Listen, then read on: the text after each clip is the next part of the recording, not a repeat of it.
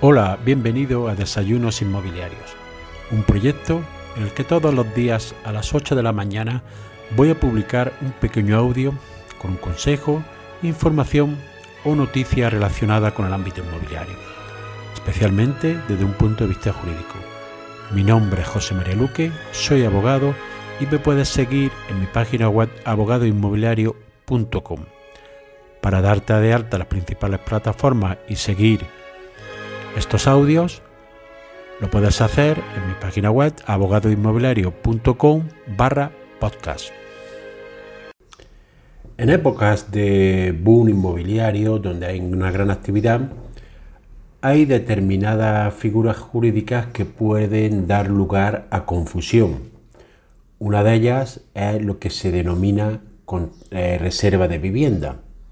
Pues bien, la mayoría de las ocasiones, dentro de, de esto que denomina las partes reservas de vivienda, lo que existe realmente es un contrato de compraventa.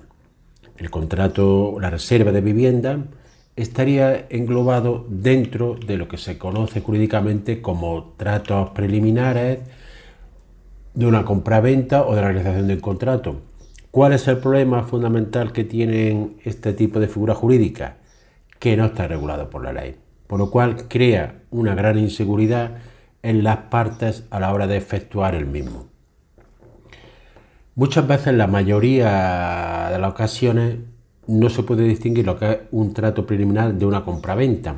Aunque se denomina de una forma, realmente están realizando una compraventa. Y como ya he hablado en otros podcasts, los contratos son lo que son y no lo que las partes dicen que son. Por eso muchas veces esa línea entre un trato preliminar, un contrato de reserva, un contrato privado de arras, que es una auténtica compraventa, una compraventa en escritura pública, puede dar lugar a mucha confusión, sobre todo en el ámbito privado, donde hay una gran libertad de las partes para establecer los pactos que crean convenientes. Pues bien, cuando se firma un contrato privado, debemos qué, qué clase sea, lo que hay que tener muy claro es que las cosas son lo que son, independientemente de cómo lo llamemos, como hemos dicho. Y en segundo lugar, que la voluntad de las partes prima por encima de todo. Por eso hay que dejar muy claro cuál es la voluntad de las partes. Y por otro lado, hay que tener claro que la venta se perfecciona cuando se llega a un mero acuerdo entre las partes sobre la cosa y el precio, porque se dan los tres elementos fundamentales del contrato. que hay unas partes que acuerdan que hay un objeto y que acuerdan un precio sobre la misma. Un caso muy típico que se denominaba eh, contrato de reserva era cuando se compraba un, o se compra una vivienda en construcción. Esto se dio muy claro en la época del boom inmobiliario de principios de los años 2000, de 2000 a 2008, en que se decía que se firmaba un contrato de reserva cuando se establecían todas las condiciones, la forma de pago, etc. Realmente aquí no estamos, no estamos ante una reserva, era una, una compra-venta con todas las condiciones, simplemente que era con compraventa de cosa futura, que se entregaría posteriormente. No solo lo decía la doctrina, sino también que lo establecía así el Tribunal Supremo en numerosas sentencias.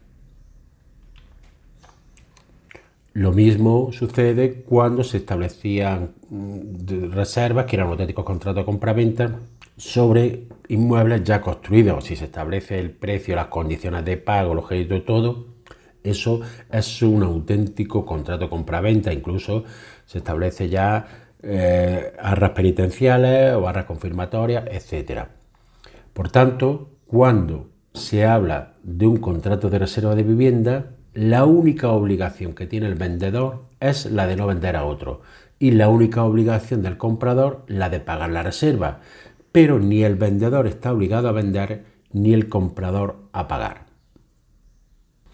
Pues bien, en un contrato o un documento de reserva, lo único que se establece es por parte de un interesado en la adquisición de una vivienda, le dice al comprador, al vendedor o en su caso a la agencia inmobiliaria o intermediaria que pueda actuar, que está interesado en la adquisición de una vivienda, que se la reserve durante X plazo que se pacte, 15 días, 20 días, un mes, a cambio de la entrega de una cantidad de dinero. En caso de no cumplir esa, la obligación de compra, normalmente el interesado perdería ese dinero que ha entregado por tener la vivienda para poderla adquirir y no poder, poder ser comercializada por el vendedor o por el intermediario que activó en su nombre. Esta es la única finalidad del contrato de reserva. Si en el plazo que, por el que se ha reservado la vivienda se ejecuta la compra, normalmente esa cantidad se tiene como consideración como entregada, como entregada a cuenta de, como parte del precio. Pero solo se debe de establecer la condición de que se va a, no proceder a la venta de esa vivienda a terceras personas ni a comercializarla durante el plazo que dure esa reserva. Lo normal en ese documento de reserva es que si transcurrido el plazo el interesado en la compra no ejercita la compra-venta, pierde la cantidad de dinero integrada como indemnización de daño y perjuicio por no poder disponer el vendedor de la venta hacia otras personas o comercializarla por otros canales. En su caso, en caso de que el vendedor lo hubiera vendido a la tercera persona o no la, no la quisiera vender al comprador, habrá que establecer en ese documento de reserva alguna indemnización de daño y perjuicios que pueda sufrir el comprador o el interesado de la compraventa en este caso, y en su caso solo tendría, si no se establece nada, derecho a que se devolviera la cantidad que ha, que ha entregado como reserva.